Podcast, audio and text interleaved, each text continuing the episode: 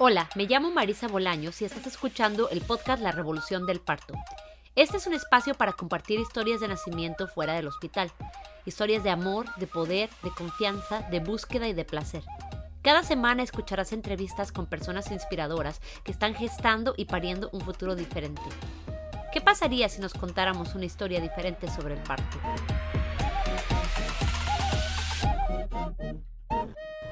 Hola, bienvenidas, bienvenidos, bienvenidos todos a otro episodio del podcast La Revolución del Parto. Es un gran gusto estar aquí de regreso con ustedes después de este pequeño descanso. Mi viaje a México estuvo increíble, lo disfruté muchísimo. Aunque fueron muy poquitos días, tuve la oportunidad de ver a varias amigas y a mi hermana y también por casualidad, quizá por destino, me tocó estar en la Ciudad de México justo el 8 de marzo, Día Internacional de la Mujer, y aunque no lo planeé así, tuve la oportunidad de ir a la marcha.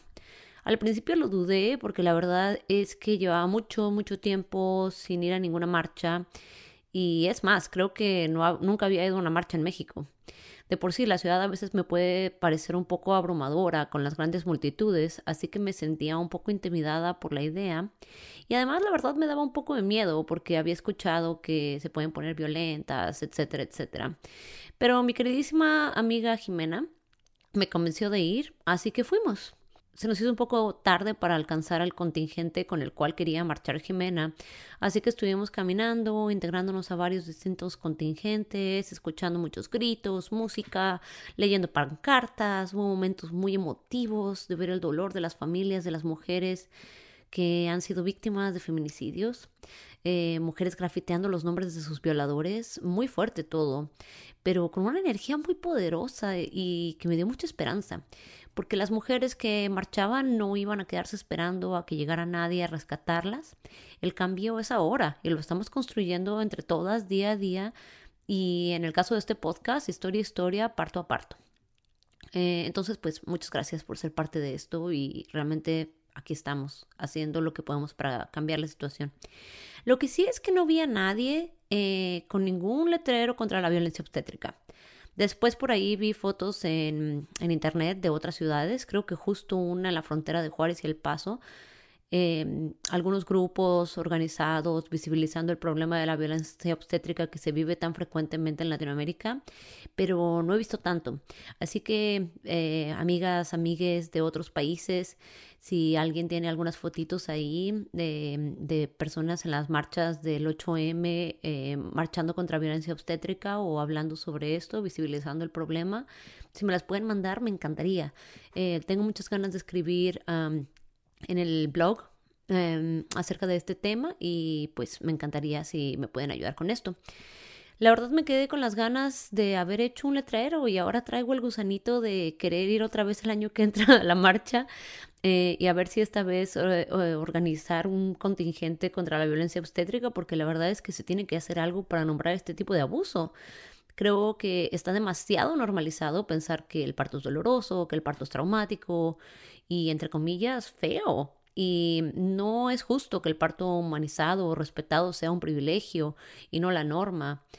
Eh, pero en fin, en resumen, me dio mucho, mucho gusto haber ido a la marcha y mi tiempo en México me nutrió de muchas formas muy bellas.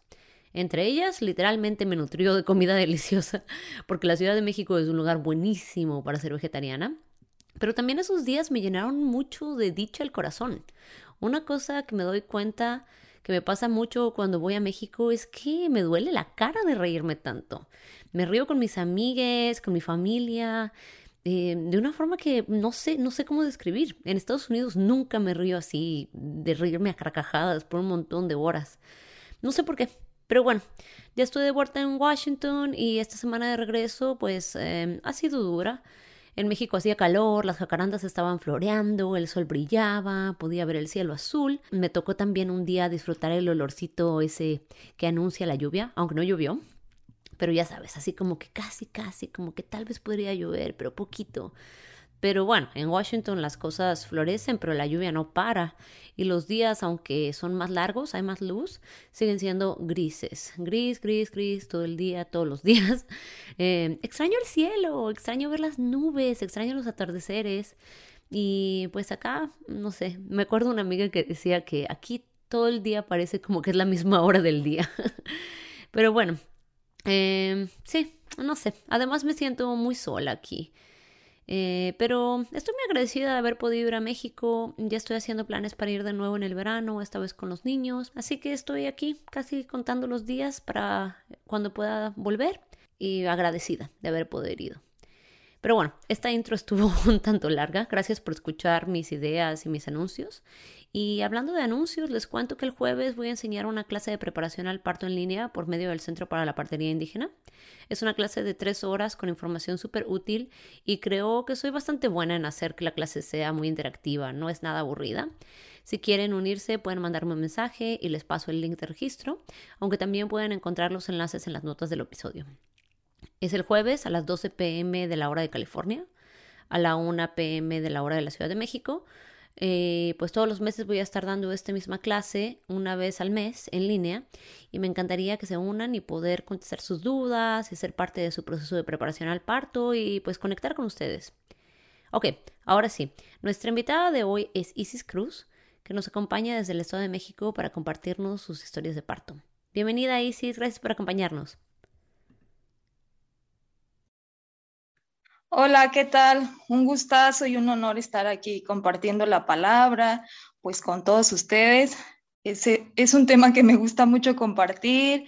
En cada, en cada mes, en cada reunión, pues platico mi parto, ¿no? Entonces, pues me da mucho gusto poder compartirlo aquí. Entonces, antes de empezar, cuéntame un poquito eh, sobre ti. Cuéntame cómo creciste, cómo es tu vida, a qué te dedicas, quién eres tú. Ok, bueno, pues mi nombre es Isis Cruz, tengo 30 años y pues tengo dos hijas. En este momento pues me dedico pues al hogar, a compartir con mis hijas, pero al mismo tiempo estoy tratando de equilibrar eh, un emprendimiento mío que es una marca de cosmética artesanal y pues con la ayuda de ellas, con su ingenio también y su creatividad, pues me han ayudado a impulsarlo. Pues vengo de una familia pues no convencional, por así decirlo, una familia separada. Mi papá vive en Tepoztlán, se dedica a los temazcales tradicionales y mi mamá vive en el Estado de México y es pues es comerciante, se dedica también, se ha dedicado mucho pues a compartir también pues con nosotras, ya que somos puras mujeres, entonces pues estamos en una, en una red de mujeres. Y pues este, prácticamente he compartido, mi niñez ha estado pues con mi papá y con mi mamá y pues en Tepoztlán y también eh, pues aquí en el Estado de México. Cuéntame un poquito acerca de esto de que tu papá se dedica a los, a los temazcales. ¿Creciste tú con eso? Sí, claro, también ahora por el momento pues le, le ayudo a pues a compartir esa medicina tradicional y pues él se ha dedicado toda su vida a compartir esta pues esta tradición. Tiene un pequeño temazcal en su casa, en Tepoztlán, y ha viajado a varios lugares a, pues igual, a, recibir y a compartir esa medicina tradicional, pues mexica, tolteca. Entonces, este, pues le, le, ayudo, le he ayudado, hasta la fecha también hemos organizado varias cosas en su casa y este, pues prácticamente es eso. Mi papá desde muy pequeño decidió eh, compartir esa, esa, ese camino y él, venimos de una, de una comunidad purépecha de parte de sus papás, entonces, este, pues de ahí ha surgido esa inquietud y pues ese, pues ese andar. Cuéntame entonces, con esta crianza que tuviste, eh, ¿cuáles eran tus ideas acerca del parto? ¿Cuáles eran tus ideas acerca de la maternidad? Claro, yo decidí eh, tener un, embarazo a los 17 años en la adolescencia. Entonces decidí tener un, parto natural, pero fue un parto en una clínica. Entonces, este, pues yo, yo siempre quise ser mamá y siempre quise hacer este servicio también, porque me gusta y también porque eh, he estado rodeado de mujeres muy fuertes, ¿no? Y, y mujeres que han ejercido su maternidad pues con, pues con derecho y con, pues con toda la autonomía también. Entonces, pues es algo que a mí siempre me, me gustó, ¿no? Que yo en algún momento decidí ser madre Y ocurrió esto en mi adolescencia. No estaba tan planeado porque tenía 17 años, pero decidí aún caminarlo. Entonces tuve un parto en una clínica.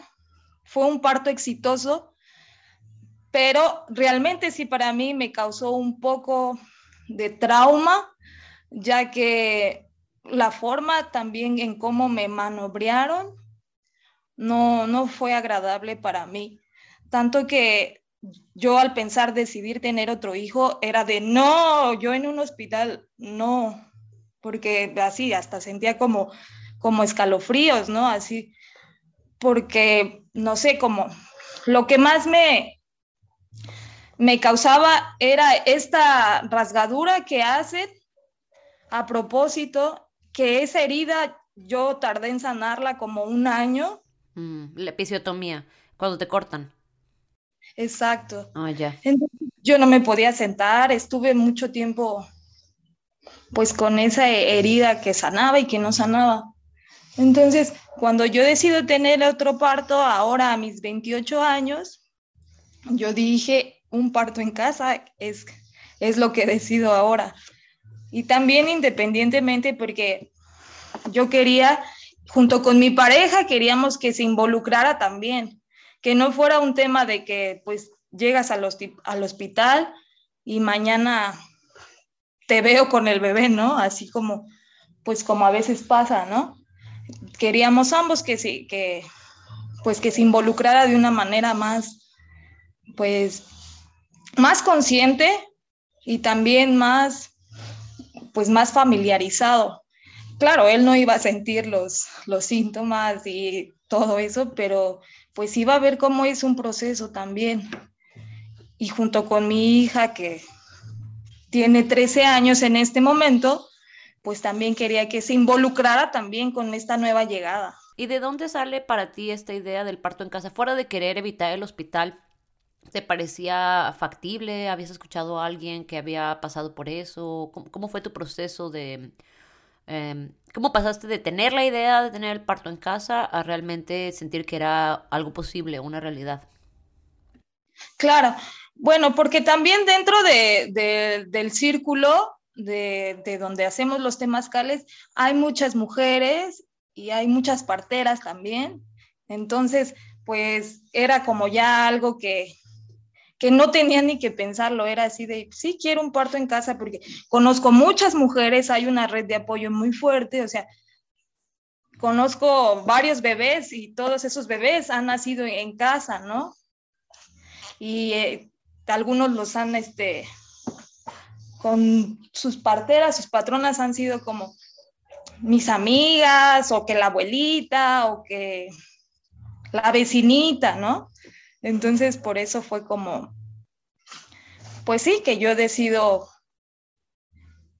pues tener ese parto en casa. Y también otra cosa que también me inclinó pues fue la pandemia ya que ah, mi bebé nació ya que mi bebé nació en, mayo del 2020 que era como el, principio de, esta pandemia y pues lo que menos quería también era acercarme a un hospital Claro, claro, te entiendo.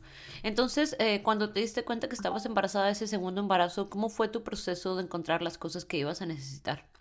Ya, ya conocías a las parteras, pero no era solamente conocer a las parteras, sino también cuál fue tu preparación, cuál fue, cómo te preparaste tú para, para mm, involucrar a tu hija, para involucrar a tu pareja, para, para lograr tener este parto en casa.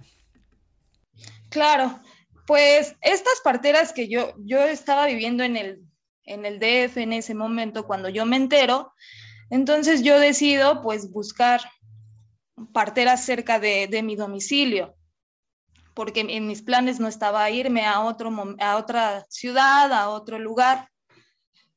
Entonces cuando yo llego a un lugar súper bonito, con un círculo ya armado también de, pues de dulas, de, mujeres embarazadas, cuando llego y digo, aquí es el lugar, aquí yo quiero estar, porque era muy familiar, eh, eran como los domingos de poder ir a, pues a, compartir la palabra, compartir el alimento, con un círculo de mujeres embarazadas y con, con sus parejas o con sus abuelitas y con los niños. Entonces ahí, este, pues íbamos resolviendo dudas con todos y con todas y, íbamos platicando, íbamos platicando acerca de, pues, de cada proceso, de, de qué era lo que iba pasando en cada embarazo y con la ayuda de también de las opiniones de otras mujeres que ya habían tenido ese parto en casa, porque a pesar de que yo ya había tenido un parto, yo seguía teniendo dudas también, ¿no? De cómo iba a ser este parto, pues sin ninguna intervención médica, por así decirlo, pero sin, sin la necesidad de tener algún medicamento. Eso era como mi duda, ¿no? Claro, ¿tu primer parto tuviste un epidural? Un epidural y tuve eh, también oxitocina, como todo el proceso para que naciera, pues ya. Entonces yo seguía teniendo pues esas dudas también, porque no, a pesar de que había conocido gente que había parido en casa, pues no era como lo mismo que cuando tú lo estás experimentando, ¿no? Claro, y me imagino que nunca había sido a un parto. No había ido a un parto, pues porque, no sé, me da miedo la sangre y cosas así, ¿no? ¿Y tu pareja cómo se sentía? ¿Qué sentía? que ¿Qué es lo que le sirvió para prepararse? Eh, ¿Estuvo muy abierto a la idea desde el principio? Sí, sí estuvo muy abierto y lo que me demandaba, lo que me exigía era eso, de que él quería estar presente, de que él no quería meterme a una clínica o, a un hospital y que al otro día puede pasar a ver a su bebé. Él quería estar ahí siempre presente en, en el embarazo también y pues obviamente también en, pues en el parto. Entonces, cuando yo le dije, no, esto es lo que necesitamos, necesitamos un lugar cerca de nosotros y pues este, tener también el, plan B también, que sea todo cerca de nosotros. Y él me dijo que si yo quería eso, que, que lo que yo decidiera, eso iba a pasar y él, él me iba a apoyar, pero que él sí quería estar pues viendo cada segundo, ¿no? De esta, de esta panza. claro, ajá, involucrado completamente. Y entonces, eh, estas reuniones de las que hablas, eh, era, dijiste todas las semanas, ibas y veías a tu partera y convivías con otras personas que estaban embarazadas. Sí, eh, hicimos como un acompañamiento con una dula. Entonces, todos los domingos, antes de llegar al parto, Claro, había mujeres que les faltaban dos meses. Yo entré cuando tenía cuatro meses. Entonces había mujeres que, pues, que ya iban teniendo sus, sus partos y había un grupo, teníamos un grupo de WhatsApp en el que ya nació el, el bebé de tal o así, entonces era como, ¡ay, qué emoción! Y tanto también la comunidad que a veces llegábamos o se iniciaba, se hacía la iniciativa de, de poder este, regalar la ropita y cosas así. Sí, claro, suena súper bonito en cuestión de formar una comunidad, porque eso es súper importante y súper útil. Y también estar escuchando y estar viendo a las personas que iban teniendo sus bebés. ¿Y a tu hija cómo la estabas involucrando en todo este proceso? Pues también la llevaba al grupo este y pues escuchaba la plática de pues de las placentas, ¿no? De pues lo que los rituales, como, pues sí, como todo esto, y también como el llegarle a preguntar, ¿qué es lo que tú quieres cuando esté bebé, ¿no? Cuando llegue bebé, cuando sea el momento de que venga bebé. ¿Tú quieres estar, no quieres estar? Eh, ¿qué, ¿Qué es lo que presientes? ¿Qué es lo que pues te gustaría compartir también? Y claro, también ella estando en esta etapa como de 12 años, pues también ella le tengo que estar, bueno, tenía que estar atenta también a, este suceso que iba a llegar una, una hermana, ¿no? Con él. Entonces, este, también no quería, pues, causarle, pues, alguna incomodez. Ajá, ajá, sí, sí, sí, entiendo. Entonces, cuéntame, ¿cómo es la tradición que, hace tu papá en cuestión de los temazcales? ¿Podías entrar cuando estabas embarazada? Porque sé que diferentes personas lo hacen de diferentes formas y algunas personas dicen que no debes entrar al temazcal cuando estás embarazada y otras personas dicen que sí, que te ayuda. Cuéntame sobre eso. Claro, yo, pues yo me sentí muy cómoda. También es como un proceso también de, de sentirte de pues de escuchar al cuerpo, ¿no? Yo estuve en los temazcales todo el embarazo, desde que me enteré hasta, no sé, un mes antes, tal vez dos semanas antes de, de parir, también estuve en un temazcal, también estuve eh, guiando un temazcal, ¿no? Ajá. En, en, ese embarazo.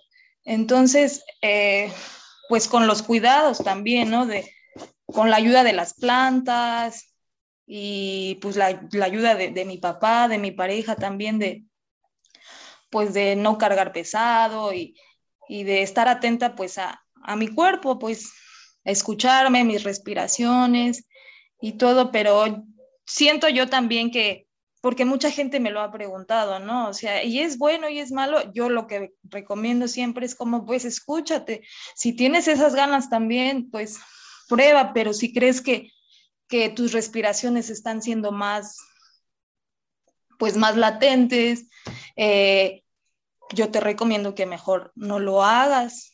O sea, como que siente tu cuerpo y pues solita también te va a ir, te va a ir llevando, no te fuerces a nada. Claro. Bueno, y además tú creciste yendo a los temazcales, me imagino, desde chiquita, ¿no? Sí, claro, ese es como otro punto, ¿no? De que no era una primeriza ahí en el Temazcal, o sea, yo desde que tengo memoria, pues me he metido, porque me gusta y también porque a veces era así de, prefiero estar adentro que, que afuera, porque no había quien estuviera afuera para jugar conmigo, ¿no? ajá, ajá. No hay otro niño, entonces mejor me meto. Sí, menos aburrido. Exacto. Entonces, em, ¿qué otra cosa te ayudó a ti a prepararte para un parto en casa? ¿Te encontraste con algún tipo de miedo que tenías o qué, fue lo que más te ayudó con esa preparación?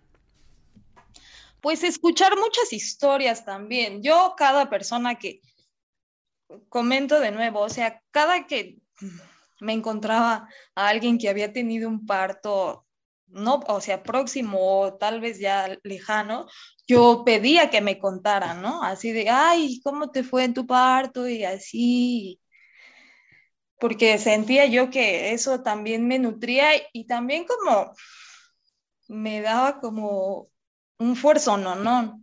Escuchar a otras mujeres que, pues que pueden lograrlo, ¿no? Y, y que pues tal vez para todas hay hay un mundo de, o hay un sitio en el que te da miedo, pero que lo traspasas. Claro. Entonces, yo escuchaba otras historias, escuchaba este podcast. Ah. Qué bueno, qué bueno. pues eso era para mí lo que me nutría y sí tuve miedo y el miedo que tuve fue que a pesar de que yo había decidido que fuera un parto en casa, pues que me trasladaran al hospital y por consiguiente que me hicieran una cesárea. Mm, ¿Y eso es algo que platicaste con tu partera? Sí, sí lo platiqué. ¿Cuál era tu plan B? Pues sí, iba, iba a irme a un hospital cerca de, de donde estaba mi partera. Pues, pues, o sea, como que no quería que, que el tráfico o que pues los caminos cerrados me, me interrumpieran llegar a mi plan B. Entonces traté de que fuera lo más cercano. Ajá, eso era mi miedo. Y siento que es un miedo que, que aunque sabes que está bien, pues ahí está como ese candadito de no lo cierres porque tienes que estar presente también tu plan B. Claro, claro, no puedes este aferrarte demasiado a... Bueno, realmente no podemos aferrarnos a nada porque todo cambia todo el tiempo, ¿verdad? Y, y cuando uno desarrolla demasiado apego a las historias de qué significa para mí tener un parto en casa, pues, este, puede, pues puede generar más trauma. O sea, si tienes que ir al hospital y, y tienes eh, menos apego a la idea de parir en casa, pues igual y no se siente tan, tan fuerte, ¿no? Exacto. Básicamente ese era el miedo que yo tenía, que llegara al hospital y tener una cesárea. Y cuéntame un poquito sobre el final del embarazo. ¿Cómo sabías que ya estaba acercándose la labor de parto? ¿Cómo viviste esas últimas semanas? Ok, pues el final del embarazo, pues todo cambió porque se vino la pandemia, entonces nos quedamos sin empleo y así. Y lo que dije, yo no quiero estar en la ciudad, pues con este caos, porque no sé, no me sentía, como que hay en esos últimos meses del embarazo, como que te sientes un poco mm, en contemplación y yo sentía que la ciudad me, pues me, me abrumaba mucho, ¿no? Con, pues con esta historia de, de la pandemia, entonces, pues no quería estar encerrada en mi casa esperando a que llegara mi bebé. Uh -huh, lo que decido es irme a, a, Tepoztlán. Cuando detonan que ya 20 de marzo se cierra todo y que nadie salga y todo, yo en esa, esa semana decido irme a Tepoztlán. ¿Y tu partera estaba en México o estaba en Tepoztlán? Estaba en, en México.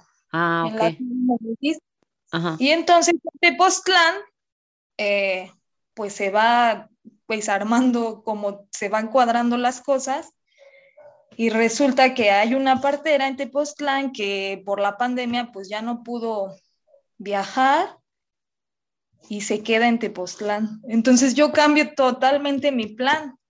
Yo digo, entonces yo quiero parir en Tepoztlán porque yo no sé cuándo es cuando otra vez me sienta cómoda en la ciudad. Oh, ya, claro. Ajá. Cambio total de planes. sí, cambié de, de, pues de, de partera. Ajá y todo se cuadró para que yo pudiera recibir a mi bebé en Tepoztlán. Ah, ok. ¿Y cómo te fue desarrollando una relación, pues una relación nueva con esta partera? ¿Cómo, cómo te sentiste?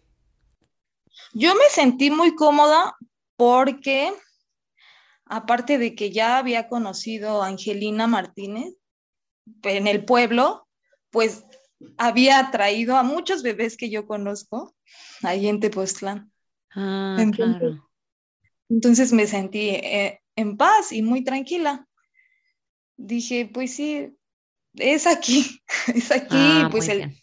El momento me dio para acá, o sea, yo tenía todo mi plan de parir en, en la Ciudad de México, pero pues estaba pasando esto, o sea, mi partera no va a viajar, va a estar aquí, pues decido cambiar mi plan y tuve una o dos consultas y ya fue cuando se vino el parto. Cuéntame cómo supiste que iba a pasar el parto. En primera traté como de meditar y de tratarme de conectar con pues con bebé Ajá. que, que me diera pues esa señal de que pues ya estaba lista Ajá. de llegar. Entonces, un día antes de que vienen las contracciones, puse una velita, ¿no? En, en mi mesa y ya, pues lo que, pues lo que sea la voluntad del espíritu, yo estoy lista para, pues para que recibir a mi bebé. Y, eh, y siento que, que algo me dijo, pues pon esta vela, ¿no? Ajá. Que ya viene el camino. Y también, eso es como, pues como que me puse, por así decirlo, mm, me encomendé, Ajá. ¿no? Pero también físicamente ya no estaba durmiendo na- nada en la noche, ya dormía pocas horas y ya estaba muy cansada. Ajá. Ajá.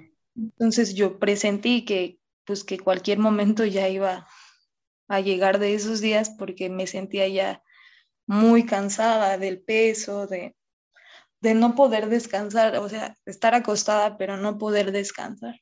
Ajá. Entonces, pues inicio con contracciones a las 7 de la mañana. ¿Cuántas semanas de, de embarazo llevabas?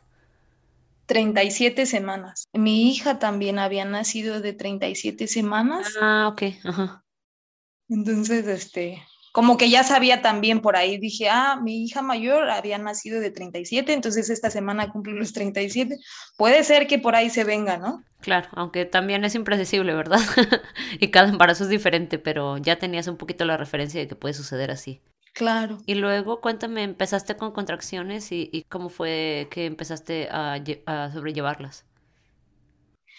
Eh, pues inicié con muy pocas contracciones a las 7 de la mañana y pues ya con toda esta preparación y la información que había obtenido en mi círculo de mujeres, en mi círculo de embarazo, pues que era como que, o sea, pues ir viendo el oleaje de las contracciones que iban a venir tal vez este pues más fuertes irlas observando y que no era necesario que pues que ya sentir que ya este, tenía algún coliquito, pues que yo me fuera al hospital o que me fuera a, a la partera, ¿no? Ajá. ¿Tenías pensado parir eh, en, en, un espacio que no era tu casa o ella iba a venir a tu casa? No, iba yo a ir a su casa. Ah, ya, ok. Y entonces, pues, ya desayunando, sí alcancé a desayunar, como muy, muy ligero, y pues sí, ya le hablé a mi partera y le dije, ya estoy con contracciones y así. Me dijo, ah, mira, vengo de otro lugar, pero en una hora llego, te veo ahí en mi casa. Perfecto, yo me sentía muy bien. También que le dije a mi pareja, vamos por favor a darnos una vuelta al pueblo, pues para pedirle al, al teposteco que me dé las fuerzas, ¿no? Ajá. Entonces, pues salimos en el carro y Tepoztlán es un lugar como de empedrada, pues con esa, ese movimiento en el carro, pues sentía que se me iba acomodando o tal vez sentía que las contracciones venían más, ¿no? Entonces, este, dimos esa vueltita ahí por el pueblo todavía. Me comí un helado, una nieve. Y ya de regreso es como cuando digo, ya es momento, creo que sí, ya tenemos que ir a la casa. ¿Qué sentías? ¿Qué te, qué te hacía sentir que ya era el momento? Sentía como más dolor, pero también como mucho fuego. Mm, mm, Sentía fuego. Entonces, como que sí, no, era un dolor, mm, por así decirlo, que iba y venía, pero también una parte de mí me decía, ya no estés en la calle. Ajá, ajá, ya, ya te estaba indicando que buscaras tu nido. Ajá. Entonces, ¿se fueron a casa de la partera? Fuimos a la casa de la partera y llegamos ahí como de las 7 de la mañana llegamos a la casa de la partera como al mediodía. Ajá. Y cuando me, me, me, dice la partera, a ver, acuéstate y así, y me dice, bebé no está acomodado. Mm. Y me dice, a ver, vamos a ayudarle. Y me, pues yo traía también papeles y así, ¿no? De, de mis estudios y de mis ultrasonidos. Ah, perdón, porque también en, la consulta que tuve con ella, me dijo lo mismo, me dijo, bebé no está acomodado y me dejó hacer unos ejercicios en casa, que era, pues que era gatear. ¿Te explicó qué significaba eso? Pues me, me ayudó, o sea, me dijo que me ayudaba como la fuerza de gravedad también.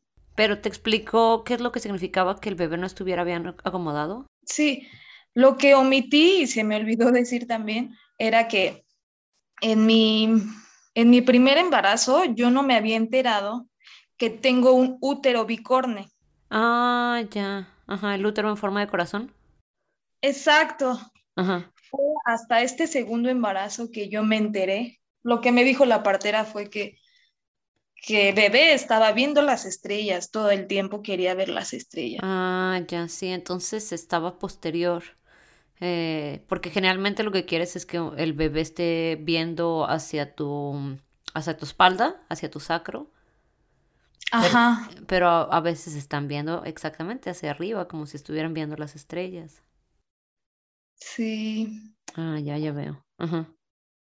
Y entonces, pues me, me dice que tengamos que hacer más ejercicios ya y con las contracciones me hace un, un, masaje con rebozo y en ese momento también me, me, hizo el tacto para ver si lo alcanzaba a tocar y, y dice, voy a tratar de tocarlo para ver si quiere moverse. Ajá. Dice, vamos a esperar y todo. Y sí me comentó mi partera ahí, si bebé no se mueve, vamos a tener que acudir a un plan B. Pero tú con confianza y todo, haz tus ejercicios. Y entonces pues ahí me puse a gatear. Y, y ya. Pues eso fue como a las dos de la tarde. Y ya cuando empecé a sentir más dolor, fue a partir de esa hora de las dos de la tarde hasta las siete de la noche que fue que nació bebé. ¿Y qué fue lo que hiciste para que se acomodara? Pues estuve gateando y también me ayudó el, pues la, la reboceada y también, pues, tuve que hablar también con bebé, ¿no? De que, pues, de que ya era momento y que era muy importante que se, que se acomodara. Siento también como, sentí un poco más de dolor, creo yo, a mi parto primerizo, porque sí, en verdad, sí sentía como movimientos bruscos de bebé. ¿En tu primer parto? De este parto, del segundo ah, parto. Ajá, ajá. que cuando se estuvo moviendo sentía más, más dolor. Ajá, ajá. ¿Y qué fue lo que te ayudó a ti a sobrellevar ese, ese dolor y, y, y esa labor de parto? Pues agua caliente, hidratarme mucho, escuchar música también y estar con mi pareja. ¿Qué tal tu pareja? ¿Estaba tranquilo? Sí, estuvo muy tranquilo. ¿Y tu hija también estaba ahí con ustedes? Al final ya no pudimos ir por ella, entonces no estuvo. Entonces, cuéntame, estuviste haciendo estos ejercicios, gateando, ¿cómo supiste que el bebé ya se había acomodado? ¿Cómo supiste que ya, ya estaba llegando al final? Porque se me rompió la fuente, como que se me rompió a las 5 de la tarde y me volvió a checar mi partera y me dijo, ya es momento, ya, bebé ya está acomodado. ¿Y empezaste a sentir ganas de pujar en ese momento o, o tardaron todavía un rato en llegar? Todavía tardé más, pusimos la tina todavía, pusimos una tina, pues agüita calientita y y estuve en Latina un, un buen tiempo. Como que me, me, trasladaba de Latina a la cama y así, todavía desde las 5 que se me rompió la fuente, como hasta las siete y media, ya, ya, como a las 7 de la noche era cuando ya tenía ganas de pujar. ¿Y querías parir en agua o, o no te importaba mucho? No me importaba mucho. Pero el agua te ayudaba eh, durante la labor de parto. Sí, sentía que me calmaba los dolores de la espalda. Y luego cuéntame cómo fue el nacimiento. Pues el nacimiento, yo recuerdo como que me apagaron todas las luces, pero yo sentía demasiada luz, como si tuviera una linterna pero estaba todo oscuro, porque así lo pedí también, yo pedí que, que no hubiera luz. Como estábamos dentro del agua, pues quería que este, que se viera reflejado en el agua solamente, ¿no? Que no quería, pues no sé, como que no quería luz en ese momento. Y pues en, en, el tercer, en la tercera, en el tercer puje es cuando, cuando llega bebé. ¿Y estabas, estabas en la cama? ¿Estabas en el agua? ¿Dónde estabas? En la tina, en la tina con agua. Ah, ok. Entonces, empujaste ya bebé y, y ¿quién recibió? Mi pareja. Ajá. Entonces sí que estuvo involucrado ahí en cada, en cada contracción. Sí. Me estuvo ayudando también a sobarme la espalda, a, colocar sus manos en la, en la cadera cuando sientes contracciones eh, ayuda mucho. Y estaban unas amigas también estaban compartiendo conmigo y me estaban cantando con un tambor y así. Ah, qué lindo. Sí, muy lindo. ¿Y cómo te sentiste cuando ya por fin viste a tu bebé? Pues me sentí muy cansada, pero muy feliz. Ver la vida así es muy asombroso, ¿no? Muy, pues muy afortunada de poder recibir tu bebé directamente a tu pecho, de cargarlo con, con este cebito que tiene, ¿no? Que... Ah, ya, el Vernix, ajá. Sí.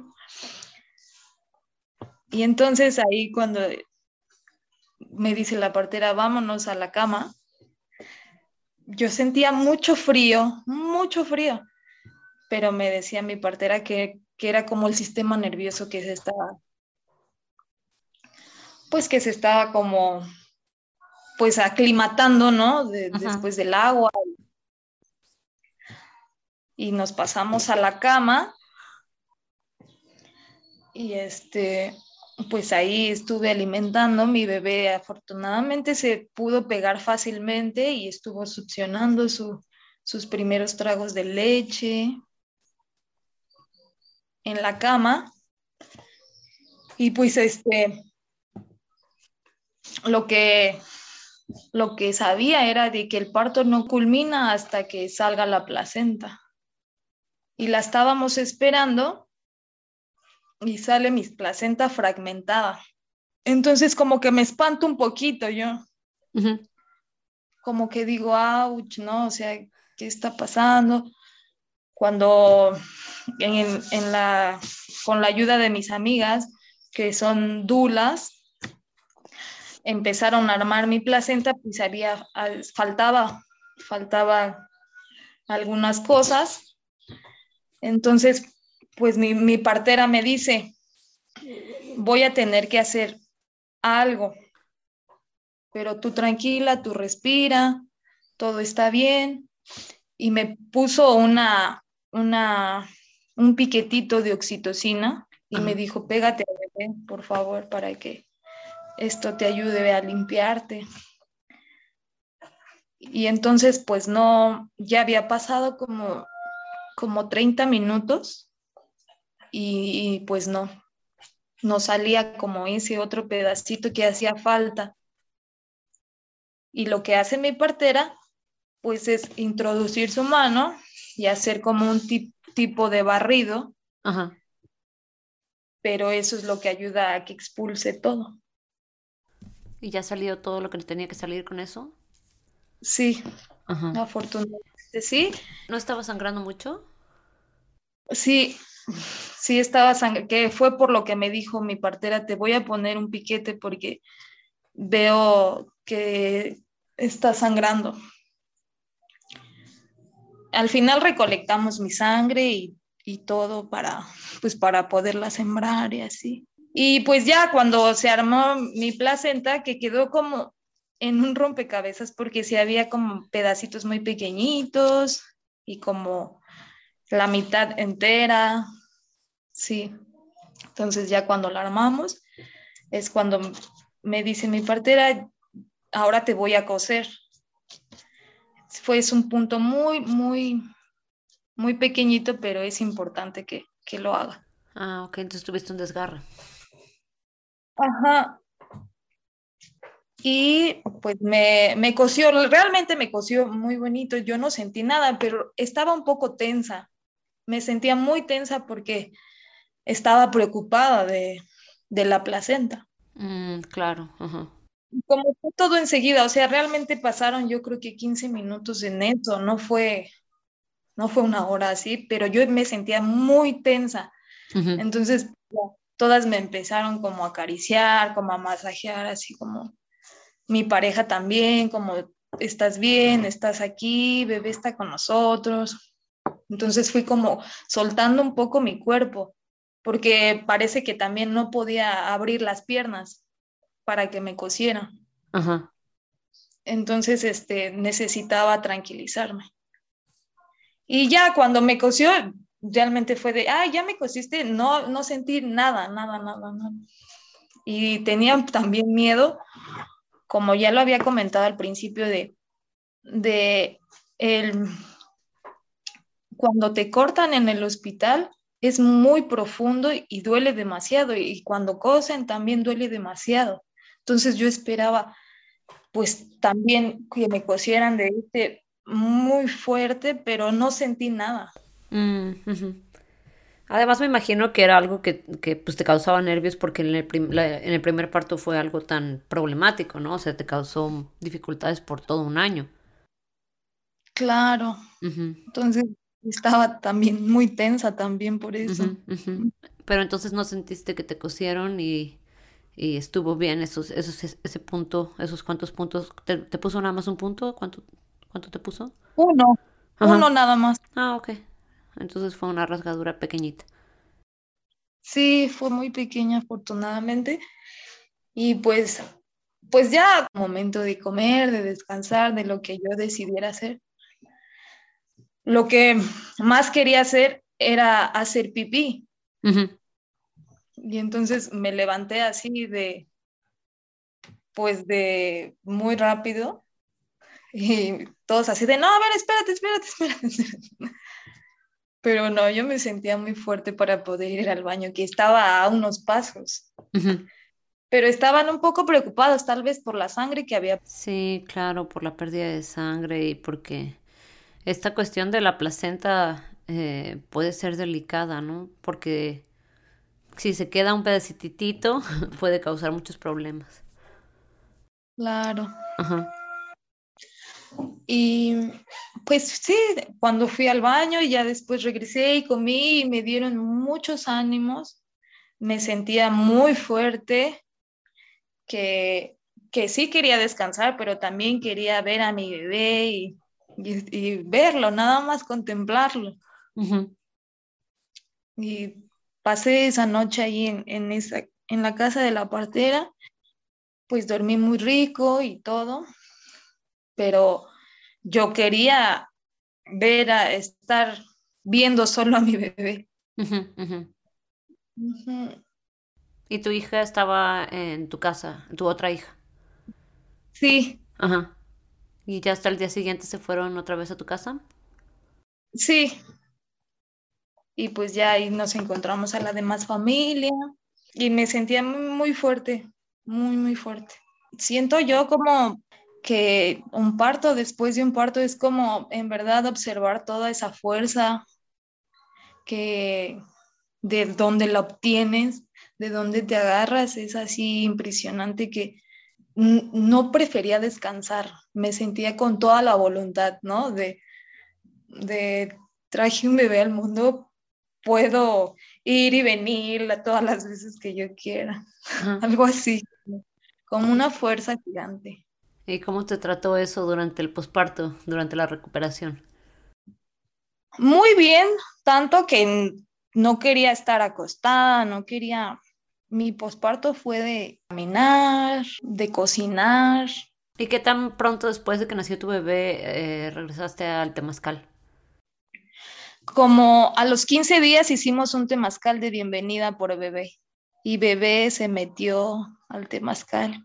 Wow, entonces ahí a los 15 días de nacida ya estaba tu bebé ahí. Sí. Ajá. Wow. sí. Aunque bueno, ellos son más adaptables también. Sí, pues e, era algo muy, muy tranquilo, con la puertita abierta. Y más que nada como, pues como agradecer, ¿no? Agradecer a la medicina del temazcal que, pues que me permitió poder haber dado a luz ahí en Tepoztlán, ¿no? Y que todo salió perfecto, todo salió muy bien con nuestras con nuestros aprendizajes cada uno también, pero por eso decidí hacer esa ceremonia para agradecer la bienvenida, ¿no? Y pues también que estaba, nos estábamos estrenando, por así decirlo, pues otra vez yo en esta etapa de maternidad, estaba naciendo un bebé, naciendo una hermana, un papá también. Entonces, pues quisimos hacer como una fiestita, pero de agradecimiento. Claro. ¿Y qué tal te ha tocado navegar este, como que esta segunda entrada a la maternidad? Porque hubo una separación, eh, pues un tiempo largo, ¿no? De, de, entre que nació tu primer bebé y luego eh, e, este segundo parto. ¿Cómo te tocó adaptarte otra vez a, a cuidar a, un, a una personita vulnerable? Sí fue, sí ha sido difícil también, porque es volver a adentrarse, ¿no? A, pues a este, a este sostén, como dices, como a una personita que te necesita todo el tiempo. Y, pero también me ha ayudado también, pues, seguir cultivando mi vida al mismo tiempo, ¿no? Porque lo que me causaba mucho era, siento que es como un, un proceso de cada quien de, de solo estar observando al bebé y atendiendo. Entonces, en el momento que yo incliné mi vista también, equilibrando a mi persona, a poder hacer ejercicio, en poder alimentarme como yo quiero, pues eso me inclinó también a, pues a darme más fuerza. Muchas gracias por compartir tu historia. Me gustaría, eh, para terminar, ¿tienes alguna otra cosa que te gustaría que la gente supiera sobre el parto en casa? Mm, pues que, pues que el parto en casa realmente es toda una, una experiencia y una experiencia que, pues que sí, que no nunca la vas a olvidar y y que acercarte a ese portal es tan, tan mágico y tan divino, ¿no? Y que pues si tienen ese, ese pensamiento de, poderlo concebir en casa, pues em, no tengan miedo, crean en su cuerpo y pues crean una red de apoyo también que es muy importante. Claro. Bueno, pues muchas gracias. Y si, eh, si alguien quiere comunicarse contigo y platicar contigo, ¿cómo te pueden encontrar? Pues me encuentro como Didi Jos en, en Facebook y mi tiendita artesanal es La Suculenta, que es una tienda artesanal y un spa. ¿Eso en Instagram o en, o en Facebook? En Facebook. Bueno, pues muchas gracias, que tengas muy buen día y estamos en contacto. Gracias, igualmente. Un saludo y un abrazo. Muchas gracias por escuchar este episodio de La Revolución del Parto. Si te gustó la información, cuéntale a tus amistades y familiares y síguenos en redes sociales. Nos puedes encontrar en Instagram, en Facebook y en nuestro sitio web www.larevoluciondelparto.com. Suscríbete y déjanos una reseña en iTunes, Google Podcast o Spotify y únete la próxima semana para escuchar más historias de parto.